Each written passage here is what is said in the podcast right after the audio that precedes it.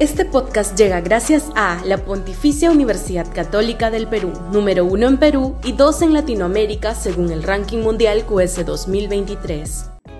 Este podcast llega gracias a Grupo Pragda. Desarrollamos negocios para crear flujo de efectivo y patrimonio para nuestros asociados.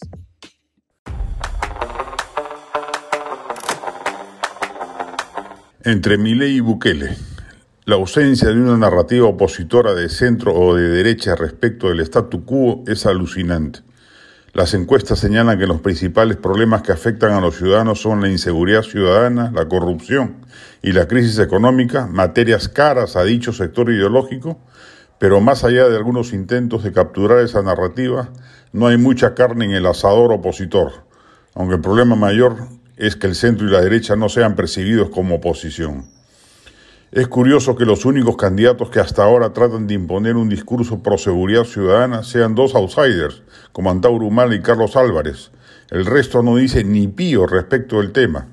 Sobre la corrupción corre solo el líder etnocacerista y sobre alternativas económicas hay una ausencia notable de propuestas, salvo en alguna medida las que pergueña el hoy congresista Carlos Anderson, quien también busca ingresar a las líderes presidenciales. No transitamos por una crisis como la Argentina, más bien es muy parecida a la chilena, cosa curiosa, dadas las potencialidades de la economía del vecino del sur. Y en esa medida se acota la posibilidad de que un discurso como el de Javier Milei prenda en el Perú, más allá de la influencia que pueda tener sobre algunos círculos libertarios en el país, la eventual repercusión que tendría si le va bien y la clara influencia respecto de la viabilidad de decir las cosas claras sin tapujos en dicha materia, y cosechar electoralmente sin sobresaltos. Es más bien la figura de alguien como Nayib Bukele quien asoma como referente que la ciudadanía podría atender. El impacto de su política de seguridad ciudadana trasciende los eventuales riesgos autoritarios que su gestión anticipa. Lo más probable es que su intento de reelección llegue a niveles altísimos de votación. No es casual que en el latinobarómetro El Salvador sea el país con mayor satisfacción por la democracia. 64% versus 8% del Perú, o que ante la pregunta de si se gobierna para beneficio de unos pocos, en el país centroamericano apenas el 20% lo considera así, mientras que en el caso peruano ese porcentaje llega a un impresionante 90%.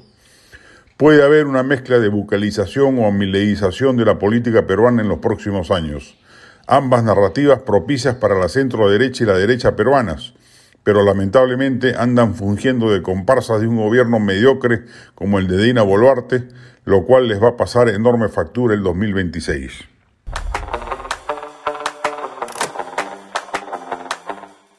Este podcast llega gracias a la Pontificia Universidad Católica del Perú, número uno en Perú y dos en Latinoamérica según el ranking mundial QS 2023. Este podcast llega gracias a Grupo Pragda. Desarrollamos negocios para crear flujo de efectivo y patrimonio para nuestros asociados.